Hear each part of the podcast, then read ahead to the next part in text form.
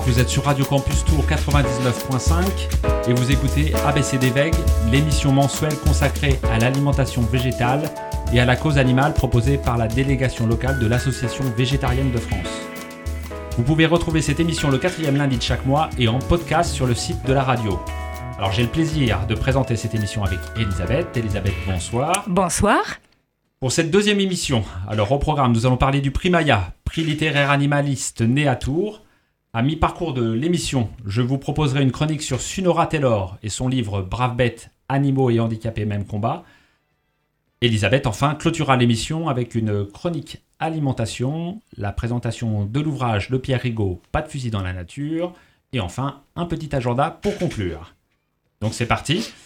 Pour parler du prix Maya, prix littéraire animaliste, nous recevons ce soir Émilien Cousin, un des créateurs et organisateurs de ce prix, né à Tours en 2019 et dont c'était la deuxième édition cette année.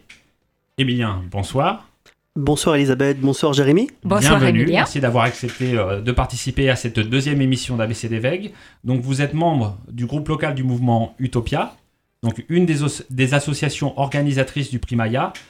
Avant de parler du prix à proprement parler, est-ce que vous pouvez nous présenter un petit peu ce qu'est le mouvement Utopia Ce que vous proposez au niveau national et ce que vous pouvez proposer aussi au niveau local? Oui, le mouvement Utopia, c'est un mouvement d'éducation populaire qui a un peu plus d'une dizaine d'années. Euh, nous euh, travaillons sur un projet de société écologiquement soutenable. Euh, nous sommes militants altermondialistes, féministes, écologistes. Nous avons des euh, conférences avec euh, des euh, intellectuels une fois par mois en région parisienne et puis à peu près deux à trois fois par mois en, en province également. Nous avons également une maison d'édition, les éditions Utopia. Et donc nous avons différents groupes locaux sur la France.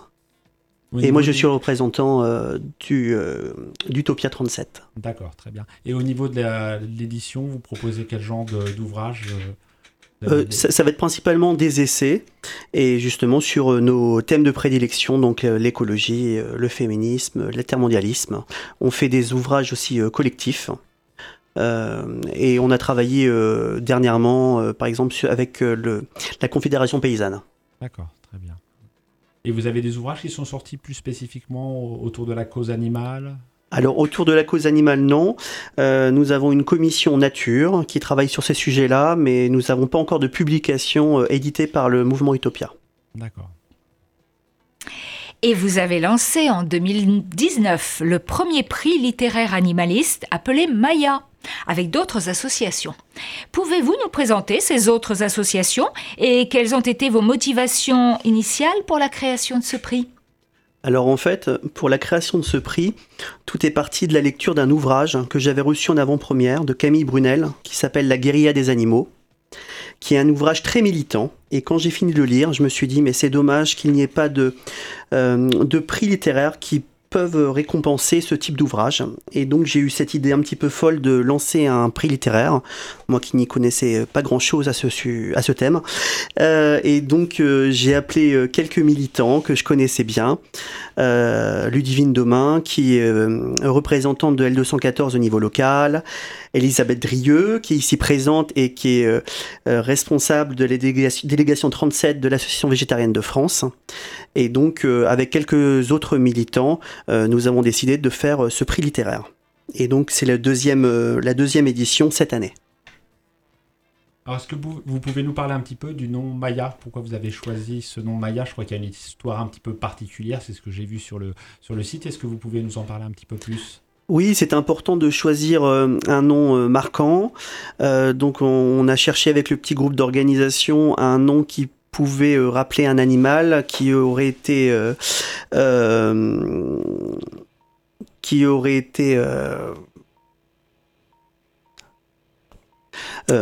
Ah, euh, un peu, qui aurait pu être en rapport avec la, la, la cause animale Oui, tout à fait en rapport avec la cause animale. Et euh, donc, euh, nous sommes tombés sur Maya, qui est un éléphant qui est resté plus de 40 ans dans l'enfer des cirques, et qui, grâce à diverses associations, dont notamment One Voice, a réussi à être placé en parc animalier en Italie.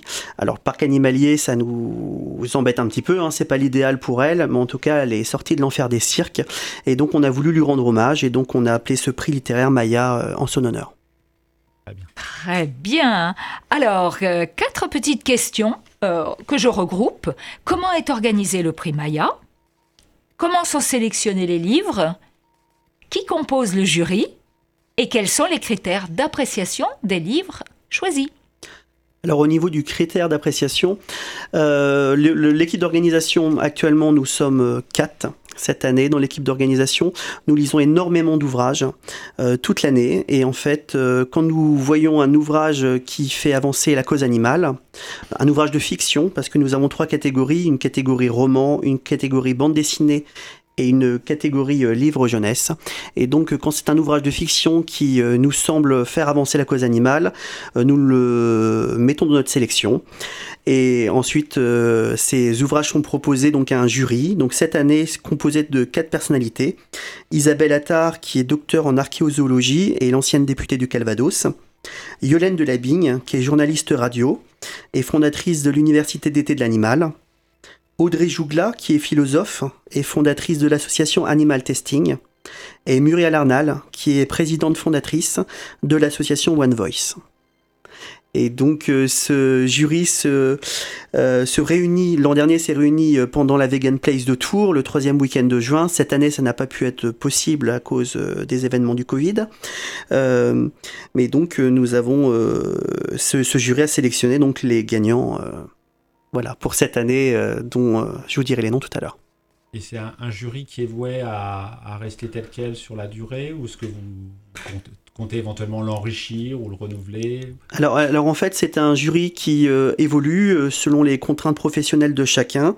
Euh, l'an dernier, nous avions en plus Laurent Baheux, qui est un célèbre photographe animalier, qui cette année, pour des raisons professionnelles, parce qu'il se trouvait en Afrique, ne pouvait pas y participer.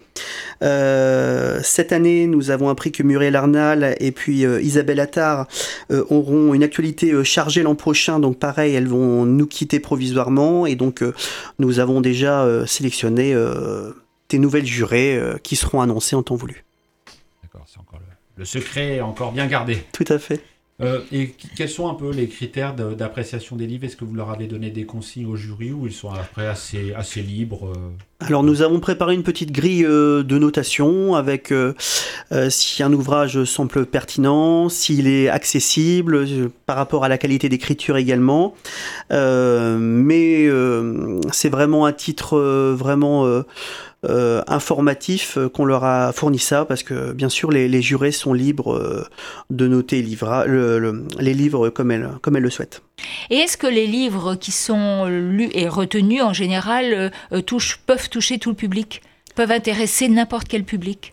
Alors le, c'est très spécialisé. Non, justement, contrairement aux essais, nous n'avons pas fait de catégorie essais parce que les essais nous semblaient effectivement euh, un peu plus euh, spécialisés et un petit peu moins accessibles pour le grand public. Nous on souhaitait vraiment toucher le grand public et euh, nous trouvons de très très bons ouvrages, mais effectivement dans des ouvrages de fiction, comme je disais, en roman, livre jeunesse et, et bande dessinée. Donc pas, pas de possibilité d'intégration de catégorie livre-essai à l'avenir, ça pour l'instant, euh, pour l'instant, c'est pas d'actualité, sachant que l'an dernier, nous n'avions que deux catégories, roman et bande dessinée, et à force de tomber sur des très très bons livres de jeunesse, nous avons décidé donc cette année d'avoir une troisième, euh, une troisième catégorie. Donc euh, ça pourrait évoluer, mais pour l'instant, on souhaitait vraiment rester sur ces trois catégories. Et vous pensez avoir suffisamment de, livres dans, sortant chaque année sur cette sur cette question de la cause animale ou Mais il y en a de plus en plus. De plus en plus. Il y en a de plus en plus. Et puis, le fait de retenir des romans, ça peut permettre aussi à un certain nombre d'écrivains de se lancer dans cette catégorie. Tout à fait. Le, but aussi, c'est de, de, mettre en avant, de mettre en lumière justement ces, euh, ces écrivains qui s'engagent autour de la cause animale. Donc, euh, c'est le but de, ce prix. Et autrement que par un essai qui, peuvent être, qui peut être un peu ardu, un roman, c'est, ça peut être aussi quelque chose, même si la cause est très, très profonde, euh, on peut trouver des romans qui sont un peu plus ludiques qu'un essai Tout est plus facile à lire et qui touche plus de monde. Ça peut être une très bonne porte d'entrée, justement, oui, mm, mm. ces ouvrages. Alors pour les récompenses, maintenant, les récompenses aux lauréats, vous avez travaillé avec deux artistes régionaux, François Rioux-Morinière et Rémou. Pourquoi ce choix? Comment travaillez-vous avec eux? Comment les avoir choisis? Et qu'est-ce que vous leur avez demandé? Alors François Rioux travaille avec nous depuis l'an dernier. C'est un artiste plasticien que je connais et qui a accepté de nous faire des œuvres d'art originales à forme d'éléphant. Donc l'an dernier c'était à partir de papillons, des papillons euh, de métal qui composaient un éléphant. Cette année on est plus sur du travail euh, euh, avec du carton et des, des ouvrages donc découpés et collés en forme d'éléphant. Et pour Rémou, pour la nouvelle catégorie jeunesse, c'est l'artiste Rémou qui est très connu en Touraine, qui nous a fait des, sculptures origami éléphant. Et vous comptez travailler avec les mêmes artistes année après année ou là encore, vous laissez la porte ouverte à la possibilité de travailler avec de nouveaux artistes euh, là, on est en pleine réflexion. Parce qu'effectivement, les deux premières années, euh, on va dire qu'on tâtonnait un petit peu, on, est en création du prix. Euh, là, la troisième année, on s'est dit qu'il faut vraiment qu'on arrive à acter des choses définitives au niveau des, prix. Donc, on est en pleine réflexion avec le comité d'organisation. Et à partir de l'an prochain, on sera sur des choses définitives. Très bien. Alors, euh, vous l'avez dit tout à l'heure, donc les lauréats euh, du prix de cette année devaient être annoncés lors de la Vegan Place, qui malheureusement, euh, cause ah. épidémie, n'a pas pu se tenir ah. cette, année. Alors, pour les auditeurs qui ne connaissent peut-être pas forcément, est-ce que vous pouvez réexpliquer un petit peu c'est quoi la Vegan Place, c'est quoi le principe Parce que je, crois que vous êtes organisateur aussi avec le. Oui, tout à fait. Il y a aussi l'Association végétarienne de France. Donc, Exactement, c'est la même c'est la même équipe en fait organisatrice euh, de la Vegan Place Tour qui a organisé euh, le prix littéraire euh, Maya. La Vegan Place en fait c'est un grand rassemblement qui est ouvert à tous, hein, ça c'est important de le préciser, pas seulement aux véganes ou aux végétariens. nous avons un grand village militant avec des associations, des entreprises qui proposent des prix véganes, des, des, des choses véganes et également des restaurateurs. Et nous avons également euh, un petit cycle de conférences avec toujours deux trois conférenciers qui sont présents. Donc cette année, ça aurait dû être la troisième Vegan Place de Tour. C'est toujours le troisième euh, week-end euh, de juin, mais malheureusement, donc nous avons dû l'annuler. Mais l'an prochain, ça sera de nouveau, de nouveau en place. Alors pour en revenir au prix, dans le futur, euh, bon, vous avez déjà répondu un petit peu, mais est-ce qu'il y a des attentes euh, par rapport à ce prix et envisagez-vous des évolutions à moyen ou long terme? Est-ce que vous, est-ce que vous avez toujours l'intention de faire ce prix à chaque Vegan Place ou est-ce qu'à un moment donné, vous pensez le passer par exemple tous les deux ans ou est-ce que euh, vous voulez que ce prix soit national? Est-ce qu'il sera, il pourrait être remis ailleurs? Voilà. Est-ce que c'est dans les cartons toutes ces réflexions? Alors le prix, c'est un, pas un prix local, c'est vraiment un prix national. Dès l'an dernier, c'était vraiment notre objectif et donc euh, les, médias euh, nationaux, d'ailleurs, on avait, euh, on avait parlé euh, l'an dernier aussi. Donc ça, c'est sûr, c'est un prix national.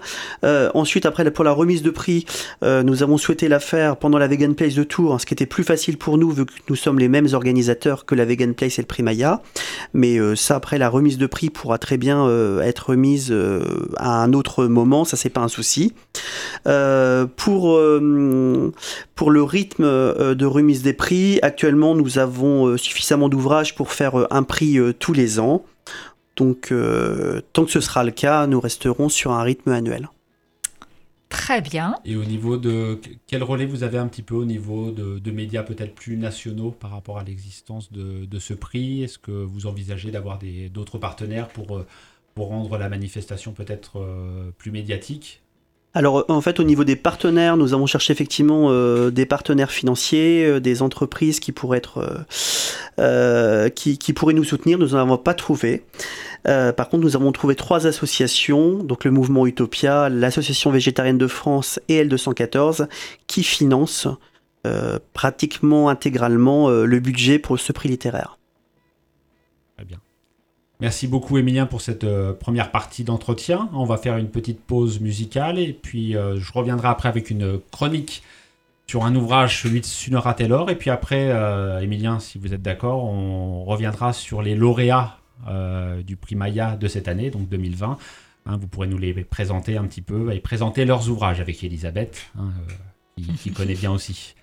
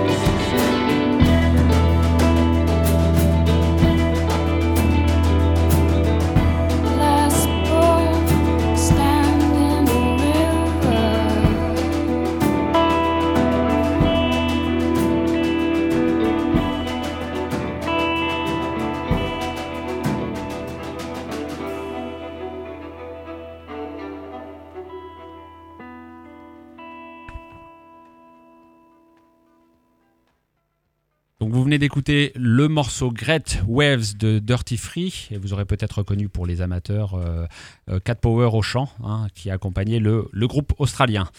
Donc ce morceau pour introduire une chronique consacrée aujourd'hui à Sunora Taylor et à son livre Brave bêtes, animaux et handicapés, même combat, c'est une question. Ce livre est paru en fin d'année dernière pour la traduction française aux éditions du Portrait. Il est initialement paru aux États-Unis en 2017. Il a remporté là-bas l'American Book Award en 2018. Alors ce livre, c'est un essai, mais aussi un portrait de l'auteur, tant les questions qu'elle aborde sont inextricablement liées à son parcours de vie. Sunora Taylor est née en 1982 aux États-Unis. Elle est peintre et écrivaine, et c'est aussi une militante pour les droits des personnes handicapées et une militante de la cause animale. Handicapée de naissance, elle est atteinte d'arthrogrypose, une pathologie congénitale non évolutive caractérisée par des déficiences neuromotrices sans atteinte des capacités intellectuelles et par des déformations et des raideurs des articulations qui affectent ses capacités de mouvement.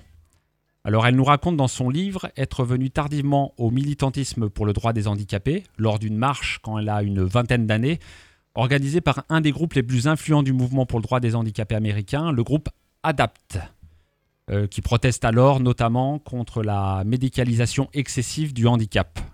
Elle dit par contre avoir été sensibilisée très tôt et en famille à la cause animale. Quand elle a 6 ans, elle découvre avec son frère et ses sœurs, au détour d'un panneau d'information sur le droit des animaux, que la viande, c'est des animaux.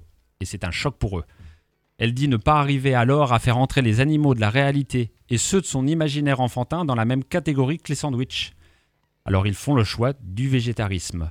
Plus tard, quand elle est étudiante en art, le sort des animaux d'élevage devient un aspect important de son travail pictural. Elle s'attelle à représenter sur de grandes toiles le sort des animaux dans les fermes industrielles. Alors vous pouvez d'ailleurs trouver sur euh, Internet des reproductions de certaines de ces tableaux. Hein. Vous tapez Sunora Taylor, vous allez dans Images et vous allez voir, outre des photos de l'auteur, vous allez voir aussi des, tableaux et des peintures qu'elle réalise. Elle fait aussi des peintures sur le, thème du handicap. Alors, au travers de son parcours singulier, Sunora Taylor a été amenée à tenter de penser, et c'est l'objet euh, principal de son livre, les liens entre deux formes de discrimination, le validisme et le spécisme. Alors, qu'est-ce que le validisme et qu'est-ce que le spécisme selon la présentation qu'en fait Sunora Taylor dans son livre? Alors, le validisme correspond à un système de valeurs qui établit une hiérarchie entre les personnes en fonction de leurs capacités intellectuelles, physiques et affectives. Ce système de valeurs largement intériorisé détermine une norme valide, c'est-à-dire que la valeur accordée à une vie, mais aussi l'organisation de la société sont largement déterminées par cette norme valide, qui conduit ainsi à des discriminations pour les personnes qui ne correspondent pas à cette norme. On peut citer, elle cite hein, les personnes handicapées, les personnes âgées et très âgées, les personnes avec des physiques atypiques, les personnes présentant une maladie chronique ou une maladie mentale, etc. Tout l'enjeu des mouvements pour le droit des personnes handicapées a été et reste de lutter contre un monde pensé par et pour les personnes valides et de lutter contre la dévalorisation attachée au handicap, en mettant en avant ce que les personnes handicapées peuvent notamment apporter à la société. Le spécisme, ça c'est l'autre, aspect qu'elle, présente beaucoup dans son livre, c'est croire, là encore c'est la définition qu'elle donne, c'est croire que les êtres humains sont supérieurs à tous les autres animaux et fermer les yeux sur nos pratiques et notre, domination sous prétexte que nous, humains, sommes au-dessus des animaux, tant sur le plan spirituel que biologique. Alors l'idée développée dans le livre de Sunora Taylor est que le validisme, qui assoit l'idée de supériorité de l'homme valide sur certaines catégories d'humains, et le spécisme, qui de son côté assoit l'idée de supériorité de l'humain sur l'animal, sont les deux faces d'une même pièce, c'est-à-dire un système de pensée qui hiérarchise les êtres et leurs valeurs intrinsèques en fonction des capacités intellectuelles, physiques et émotionnelles. Alors pour illustrer cette idée, Elle montre notamment et abondamment, hein, c'est un livre extrêmement bien documenté, qu'historiquement, les catégories de la différence, le handicap, mais aussi la race, etc., et l'animalité sont des catégories culturelles indissociables.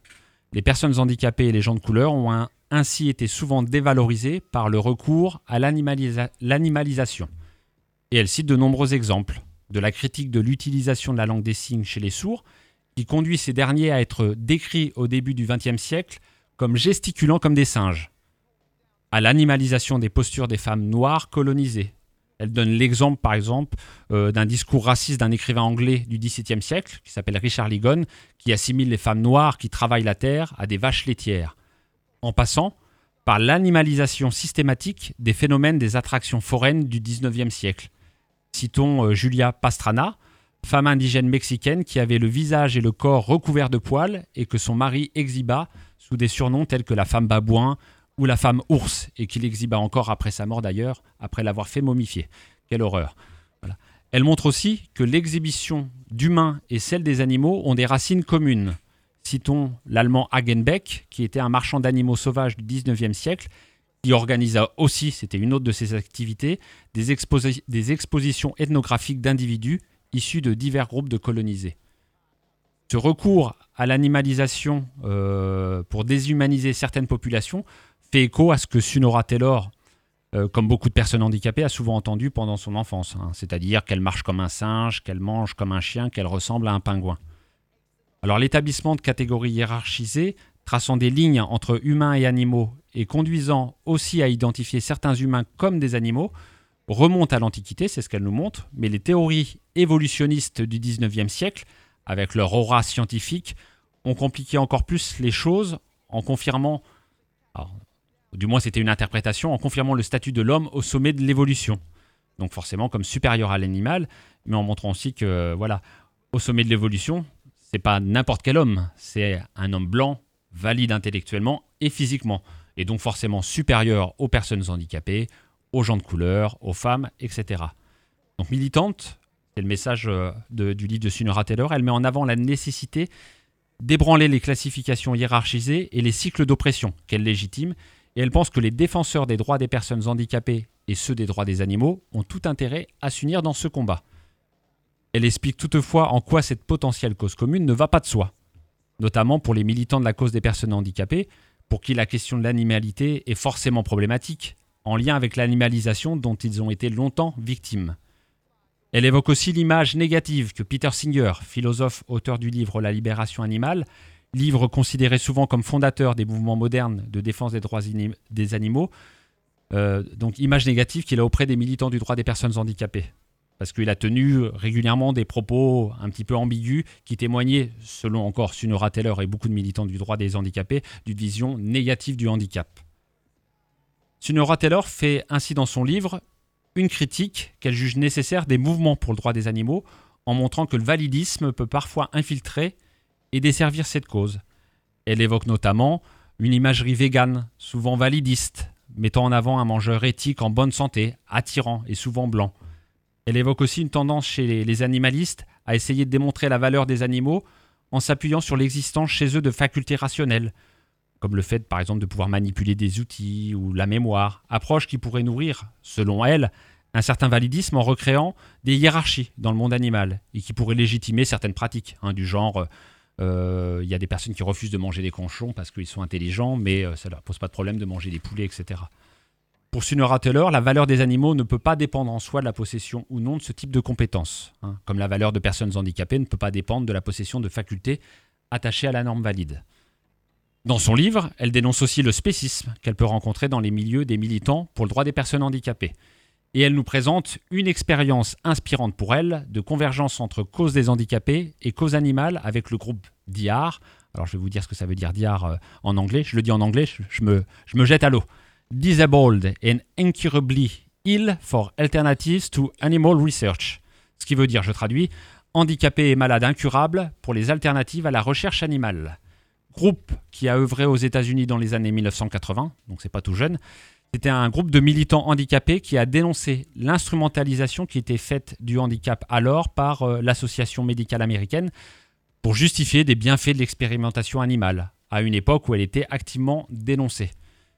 Ces militants donc du groupe DIAR voulaient changer le regard sur le handicap, c'était leur premier objectif, hein, en mettant en avant d'abord que ce dernier n'est pas nécessairement à guérir et que cela ne doit en tout cas pas se faire sur le dos des animaux, en mettant en avant l'existence d'alternatives aux modèles animaux dans les recherches biomédicales. Alors, au final, vous l'aurez compris, hein, le livre de Sunora Taylor Bravebet est extrêmement intéressant, très bien documenté et particulièrement dense au niveau thématique, abordant énormément d'autres questions que celles que j'ai esquissées lors de cette chronique. Je vais vous en citer quelques-unes rapidement. Hein. Elle a abordé par exemple la question de la perception du handicap chez les animaux.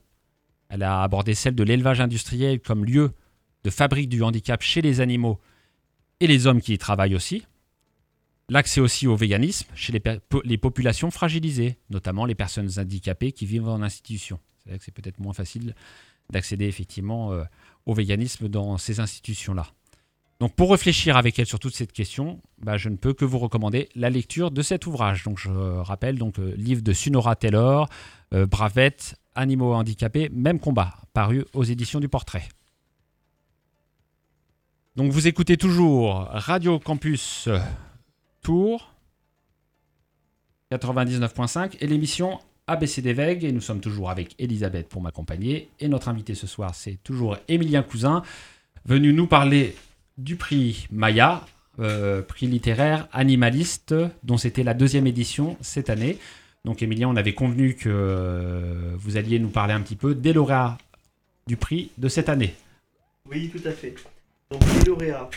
Au niveau du roman, on a eu Titon Noir de Florence Aubry aux éditions du ROAG, qui a gagné donc le prix euh, du meilleur roman animaliste. C'est un ouvrage qui parle de la condition euh, des cétacés dans les delphinariums.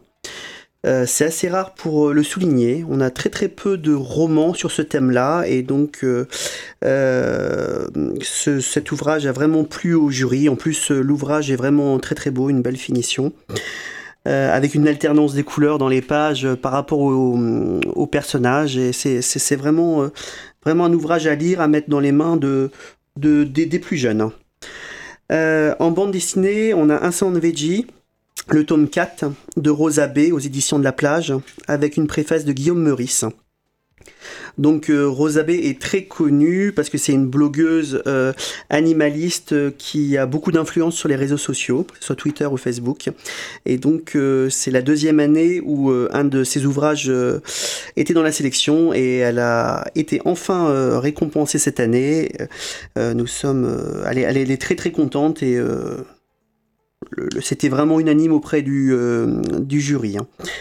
Euh, pour la littérature de jeunesse, ça a été un petit peu plus compliqué cette année. C'était la première euh, fois que nous euh, lancions cette catégorie et le jury a eu du mal à se départager. Donc nous avons décidé de faire un ex -aequo. Donc nous avons La révolte des animaux moches de Colline Pierret aux éditions du Rouergue. C'est un roman jeunesse. Ce roman a la particularité en fait de parler des animaux moches, les animaux en fait souvent qu'on n'aime pas et qu'on laisse de côté. Alors dedans, il y a une hyène, il y a un crocodile, il y a euh, un serpent, une araignée qui font équipe euh, pour se révolter euh, et montrer qu'ils sont utiles aussi à la société. Et nous avons en deuxième ex Fritz, qui est un livre de jeunesse d'Izzy Ochoa aux éditions du Rouergue.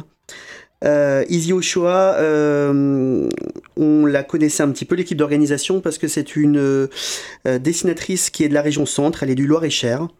Et elle a été connue euh, beaucoup en Touraine pour justement cet ouvrage Fritz, parce que Fritz, c'est le célèbre éléphant qui est empaillé et qui est exposé dans le jardin du musée des beaux-arts de Tours. Et Fritz raconte toute l'histoire de cet éléphant et donc en 2022, on sera sur les 120 euh, ans de, de la mort de Fritz. Et donc euh, cet ouvrage donc, euh, a, a, eu donc, le prix ex avec la révolte des animaux moches. Bien, très bien. Est-ce que vous vous souvenez de la sélection et de pas de la sélection, mais de ceux qui ont gagné l'année dernière? Oui, tout à fait. Alors, dites-nous un petit peu. Alors pour la première édition, euh, au niveau roman, parce que nous avions donc que deux catégories, au niveau roman c'est Vincent Message, qui était lauréat du prix euh, Maya 2019 meilleur roman animaliste, pour euh, son livre Défaite des maîtres et possesseurs. et ensuite, en bande dessinée, nous avons Sébastien Moreau, qui était donc euh, lauréat pour la meilleure bande dessinée avec Les paupières des poissons. Sébastien Moreau et, euh, Fanny euh, Vaucher qui étaient au dessin. Sébastien Moreau, vous le connaissez peut-être parce que c'est un vulgarisateur scientifique qui a une chaîne YouTube qui s'appelle Cervelle d'oiseau. Et, et qui est très très efficace. On apprend vraiment beaucoup de choses et de façon ludique. Donc je vous conseille de regarder Cervelle d'oiseau sur YouTube. Euh, vous apprendrez plein de choses. Et il a beaucoup d'humour. Énormément d'humour. On l'avait fait venir d'ailleurs euh, l'an dernier pour une conférence à Saint-Pierre-des-Corps et ça avait eu énormément de succès. Et peut-être qu'on le fera revenir. Tout à fait il y a de grandes chances parce que il va sortir fin d'année euh, un ouvrage plus sur les poissons mais sur les animaux d'élevage et donc il a une conférence euh, qu'il a euh, préparée à cette occasion et donc il y a de grandes chances que nous le fassions venir soit à Saint-Pierre-des-Corps soit à Tours pour cette nouvelle conférence. Merci Emilien. Eh bien, c'est une bonne nouvelle, Emilien. je suis désolé parce que tout à l'heure, quand tu as commencé à, à présenter les lauréats de cette année, euh, je me suis rendu compte que j'avais pas monté le bon micro. Donc euh, j'ai remonté assez rapidement. Est-ce que tu pouvais juste rappeler euh, le, nom de tous les lauréats une, fois? Voilà, juste le lauréat, les noms des ouvrages de cette année. Voilà, pour être sûr que voilà de rendre justice à chacun d'entre eux. Tout à fait, parce que vraiment, vu que le but de ce, de ce prix, c'est de les mettre en lumière, donc on va rappeler leurs noms. pour la catégorie roman, Titan Noir de Florence Aubry, édition du Rouergue. Bande dessinée Insolent Veggie, tome 4 de Rosa B, édition La Plage. Littérature jeunesse, Execo Fritz, d'Izzy Ochoa, édition du Rouergue. Et La révolte des animaux moches de Colline Pierret, édition du Rouergue. Je tiens à préciser que donc sur les quatre ouvrages qui sont lauréats, trois sont des éditions du Rouergue. Donc cette maison d'édition vraiment euh, travaille beaucoup sur la cause animale euh, et donc euh, c'est important de le rappeler. on ne peut que l'en féliciter. Tout à fait. Merci beaucoup, Emilien, d'avoir représenté, en m'excusant de, de l'erreur technique. Euh, Emilien, euh, nous vous avions proposé éventuellement de choisir un petit morceau pour faire une deuxième pause musicale dans, ce, dans cette émission. Euh, vous pouvez présenter rapidement votre choix musical Tout à fait, j'ai fait le choix d'un titre d'Émilie Simon, Alice White, qui est tiré de la BO de La Marche de l'Empereur. Donc on reste sur la cause animale. Très bien. Eh bien, on écoute tout de suite Émilie Simon et on se retrouve après avec Elisabeth pour la suite de l'émission.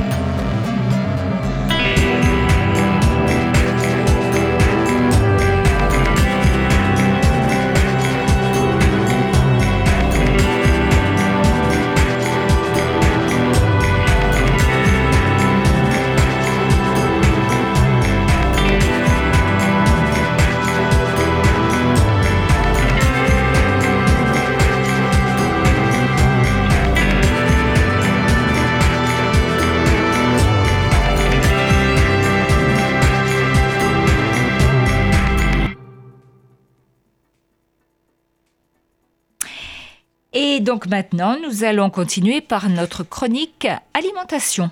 Alors, pour notre deuxième émission, j'ai envie de vous parler de la nourriture végétarienne dans sa globalité.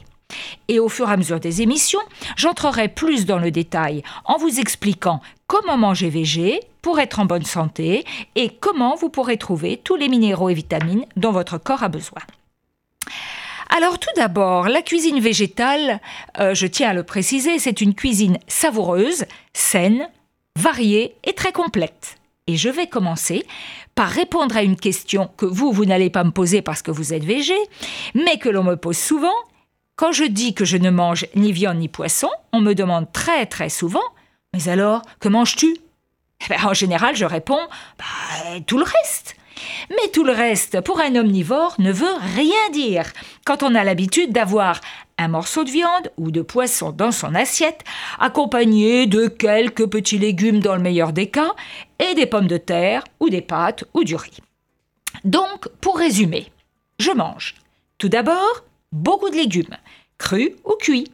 C'est fou tout ce que l'on a comme légumes des aubergines, des asperges, des brocolis, des betteraves, des blettes, des carottes, des choux, des courges, des concombres, et je n'en suis qu'à la lettre C.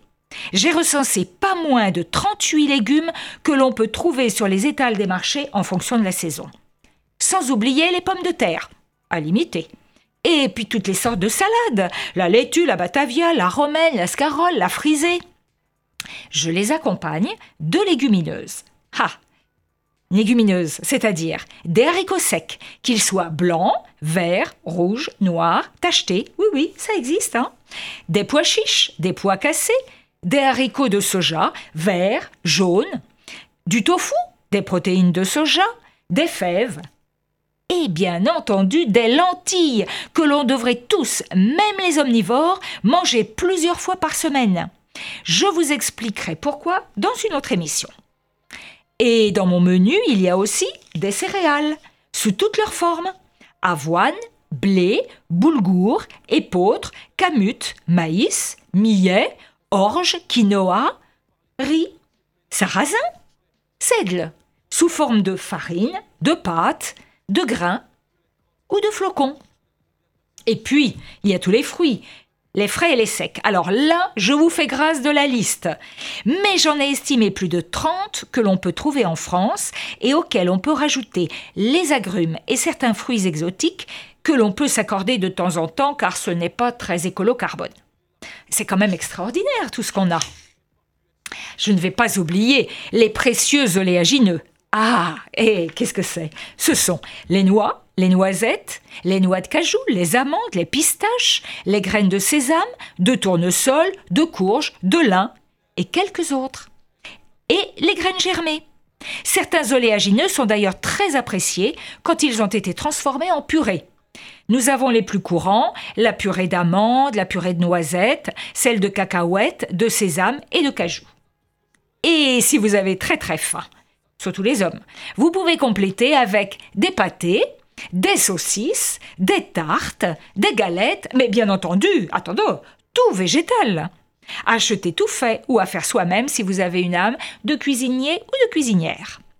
Alors, vous vous préparez donc une énorme assiette composée de crudités, de légumes cuits, de légumineuses, de céréales et d'oléagineux. Vous versez dessus une bonne huile, vierge et bio de préférence. Huile d'olive, tournesol, colza, sésame, noix, noisettes et d'autres moins connus dont on parlera aussi plus tard. Ah, vous pouvez aussi rajouter des condiments. Ça peut donner un petit peu de goût, un petit peu de peps. De l'ail, de l'oignon, des capres, des cornichons, de la moutarde, du sel aux herbes. Ou des herbes aromatiques. Vous en avez tellement à votre disposition que ce serait dommage de vous en priver. Et je n'ai pas cité les algues, qui sont tellement délicieuses et indispensables. Et pour les gâteaux, vous pouvez utiliser tous les laits et crèmes végétales, soja, riz, amandes, noisettes, etc. Dans une autre émission, je vous expliquerai comment on peut remplacer les œufs et le lait de vache dans une majorité de recettes. Alors, maintenant, vous allez me poser une autre question. Bah oui, mais comment équilibrer tout ça? Eh bien, c'est simple. En prenant comme repère une tasse style mug d'environ 25 centilitres, ou l'équivalent de la taille du poing du mangeur, et qui correspond à une portion. Bien entendu, cela ne peut s'appliquer aux personnes allergiques ou intolérantes à certains aliments. Donc, pour un repas, vous prenez 4 portions ou plus de légumes crus ou cuits. Vous y rajoutez 3 à 4 portions de céréales cuites. Vous complétez par une ou deux portions de légumineuses cuites également. Vous versez 2 à 4 cuillères à soupe d'une bonne huile végétale et vous terminez par deux portions de fruits et une poignée d'oléagineux. Et voilà, c'est la forme assurée pour la journée et vos défenses immunitaires vous diront merci. Une complémentation est parfois nécessaire quand même. La vitamine D, qui est d'ailleurs recommandée pour toute la population en France. L'iode, si vous ne consommez pas d'algues. De la vitamine B12, qui est nécessaire pour les végétaliens et même pour les végétariens et une complémentation en oméga 3, car l'alimentation moderne, végétale ou non, est souvent trop riche en oméga 6 par rapport aux oméga 3. N'hésitez pas à aller piocher sur Internet. De nombreuses recettes faciles y sont présentées, comme par exemple 1, 2, 3 veggie. Allez voir sur 123veggie.fr slash cuisiner slash recette, site sur lequel vous pouvez vous abonner pour recevoir gratuitement et régulièrement de nouvelles recettes. Je vous donne rendez-vous pour le côté alimentaire le mois prochain. Et là, je pense que je vais vous détailler les protéines, les quantités dont on a besoin pour fonctionner et tous les bienfaits qu'elles peuvent nous apporter. Voilà pour ce qui concerne l'alimentation. Eh ben, merci Elisabeth de nous avoir mis en appétit et rendez-vous chez toi dans pas longtemps. Eh bien si vous voulez, si vous voulez. Bon, alors, maintenant, après l'alimentation, on va passer à la chronique livre. Et tu voulais nous parler de quel ouvrage aujourd'hui, Elisabeth? Alors, maintenant donc, après avoir nourri notre corps, nous allons nourrir notre esprit avec la présentation d'un livre qui m'a absolument bouleversée. Il s'agit de Pas de fusil dans la nature de Pierre Rigaud aux éditions Humaine Science. C'est un livre très instructif sur le monde de la chasse. L'auteur, Pierre Rigaud, est un biologiste de formation naturaliste, spécialisé dans les mammifères et les oiseaux, et c'est un passionné de la faune sauvage. Son livre aborde tous les domaines de la chasse, de manière scientifique et très documentée, que ce soit la chasse aux animaux dits nuisibles, les régulations censées garantir l'équilibre écologique, en passant par la manière dont de nombreuses réserves naturelles sont gérées par, par, par les chasseurs eux-mêmes. Eh oui. Il aborde également le coût caché de la chasse en termes de biodiversité, d'impact sur l'environnement et de fractures sociales. J'ai bondi plus d'une fois en lisant ce livre. Je savais que le monde de la chasse n'était pas tout rose, mais alors là, c'est plus que noir. Je comprends mieux pourquoi Pierre Rigaud est haï par les chasseurs. Il est régulièrement attaqué dans ses propos et il a même reçu des menaces de mort. C'est un livre très bien documenté, très bien regroupé par chapitre et d'une lecture, vraiment très facile. Alors, lisez ce livre pour ne plus croire que tous les chasseurs sont les gentils écolos pour lesquels ils veulent se faire passer. L'auteur vient de sortir d'ailleurs un autre livre, Étonnant lapin, qui raconte la fabuleuse histoire des grandes oreilles. Mais vous me laissez le temps de le lire et je vous en parlerai peut-être une prochaine fois. Merci beaucoup Elisabeth. Mais je t'en prie. Donc nous arrivons à, la troisième pause musicale de l'émission. Et qu'est-ce que tu nous as choisi ce soir? Alors, pour la pause musicale, j'ai hum, eu un coup de cœur l'autre jour quand je l'ai entendu. Euh, c'est un extrait de l'album Americana qui s'intitule Rain Rain. Je l'ai écouté par hasard l'autre jour et j'ai trouvé cet extrait envoûtant. C'est une pure mélodie. Alors je crois qu'il dure 5 ou 6 minutes, mais là on va en écouter 2 minutes. voilà, parce que le début est vraiment... Moi, il m'a un peu retourné. Alors, trois musiciens sont présents. Grégoire Marais, qui est harmoniciste. Il est né en Suisse en 1975 et il est basé à New York. C'est un virtuose qui sait sublimer les mélodies. Dixit Internet, et, et, je suis tout à fait d'accord. Romain Collin, lui, est français, basé également aux États-Unis. C'est un pianiste de jazz extraordinaire. Il est décrit comme un compositeur visionnaire. Et le dernier, Bill Frisell, que beaucoup de gens connaissent, je pense, le guitariste de jazz américain né en 1951. Il est considéré comme l'un des plus célèbres et des plus admirés des guitaristes de jazz de ces dernières années. J'espère que vous dégusterez, comme je l'ai fait, cette musique pour moi ensorcelante. Et je vous donne rendez-vous le mois prochain pour une autre pause musicale. Alors, je vais rajouter la petite anecdote dont je t'avais parlé, Elisabeth, puisque je suis un grand amateur de Bill Frisell et que Bill Frisell devait venir à Tours cette année. C'était prévu au mois d'avril à l'espace Malraux à jouer les tours accompagné d'autres musiciens. Et donc, euh, je ne suis pas les seuls. Je pense qu'on est nombreux à avoir pleuré effectivement l'annulation de ce concert, voilà, qui j'espère sera reporté à une date ultérieure. Mais pour l'instant, c'est encore un petit peu l'inconnu sur l'organisation des tournées. Espérons-le. Eh bien, nous écoutons tout de suite donc Ren Ren de Bill Frisell.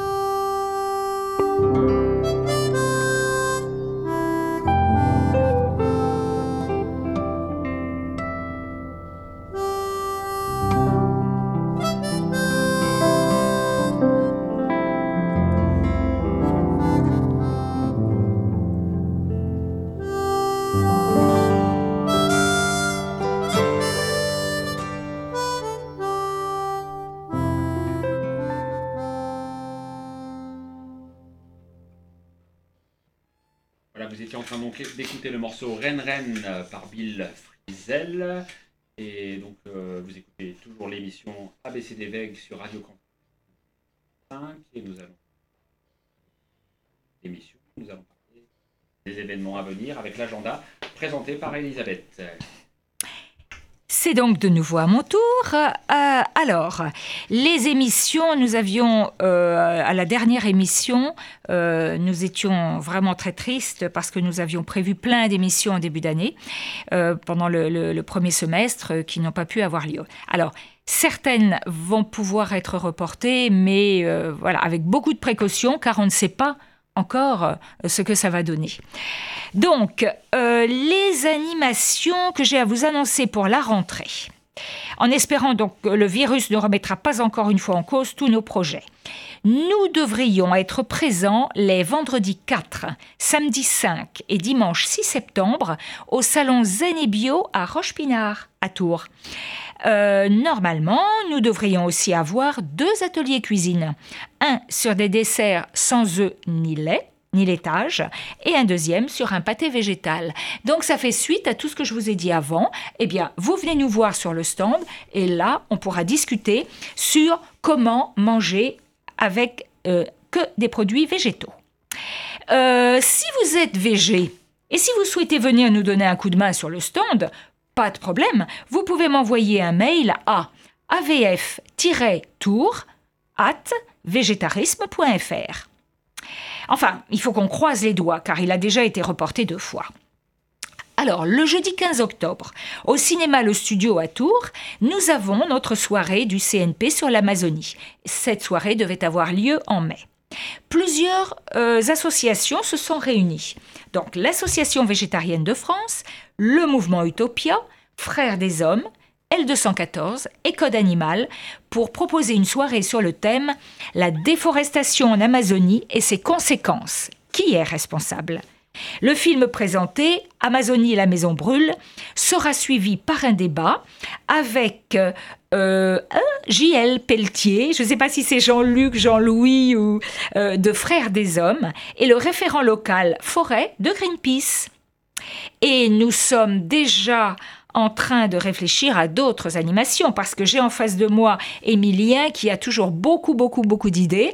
Et donc, euh, nous nous regroupons régulièrement avec euh, Utopia, L214 et d'autres associations car plus on est nombreux et, plus on y arrive et plus on se stimule et c'est formidable. Et puis, euh, une nouveauté, l'une de nos, bénévoles, Marie-Lise, vient de créer une adresse Facebook AVF37. Euh, et donc, vous pouvez aller sur facebook.com slash avf37.vg. Alors, pour le moment, il n'y a pas encore grand-chose, vacances oblige, et puis ça s'est fait il y a à peine une semaine, mais cela va venir courant août. On va alimenter euh, notre, euh, notre page Facebook régulièrement. Mais vous pouvez déjà aller cliquer dessus pour vous abonner. Euh, je voudrais vous rappeler notre adresse internet euh, nationale www.végétarisme.fr et notre adresse mail à Tours avf-tour at. Alors, en espérant vous rencontrer un jour, construisons ensemble un monde meilleur. Et je voudrais terminer, je ne sais pas combien il nous reste de temps, Oh, il nous reste encore quelques minutes. Quelques minutes. Nous avons un bénévole qui a euh, regroupé un certain nombre de citations sur euh, beaucoup de thèmes, euh, dont certains sur les animaux. Il, s'est occupé aussi de l'écologie, de, tout ce qui pouvait, qui pouvait l'inspirer. Et quand je lui ai parlé de l'émission, il m'a dit Oh, bah, je vais t'envoyer un certain nombre de citations et puis tu choisiras. Et je me suis dit, avec Jérémy, que ce serait peut-être intéressant à chaque fois euh, de, de terminer l'émission par la, citation, euh, voilà. Par une citation sélectionnée par Christophe. Voilà, par Christophe. Donc, euh, alors c'est une citation de Charles Darwin. L'humanité envers les animaux inférieurs est l'une des plus nobles vertus dont l'homme est doté. Il s'agit du dernier stade de développement des sentiments moraux. C'est seulement lorsque nous nous préoccupons de la totalité des êtres sensibles que notre moralité atteint son plus haut niveau. Construisons donc ensemble un monde meilleur. Merci Elisabeth. Emilien, encore mille merci d'avoir accepté de participer à cette émission. Emilien, euh, ce que pour ceux qui voudraient euh, avoir des informations sur le prix Maya, est-ce qu'il y a un site, une page Facebook? Et pour le mouvement Utopia, pareil euh Alors oui, pour le mouvement Utopia, nous avons un site internet que vous pouvez trouver en 2-3 clics sur un moteur de recherche. Nous avons également une page Facebook et un Twitter. Et pour le prix Maya, donc nous avons également une page Facebook et un site internet, donc www.primaya.org. Eh bien, merci beaucoup, Emilien. Merci à Elisabeth. Merci aux éditeurs d'avoir suivi cette euh, deuxième émission. Et puis, on se donne rendez-vous euh, le mois prochain, fin septembre, pour une toute nouvelle émission d'ABC des Vagues. Merci, Jérémy. Merci, Emilien. Et à Merci bientôt. à vous. Au revoir.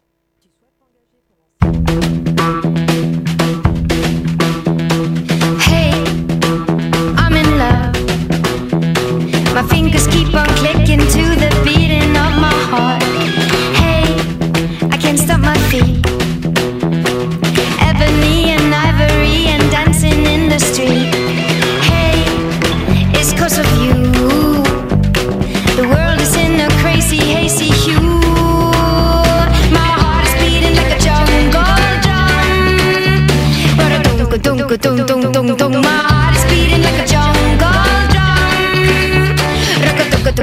roco, roco, roco,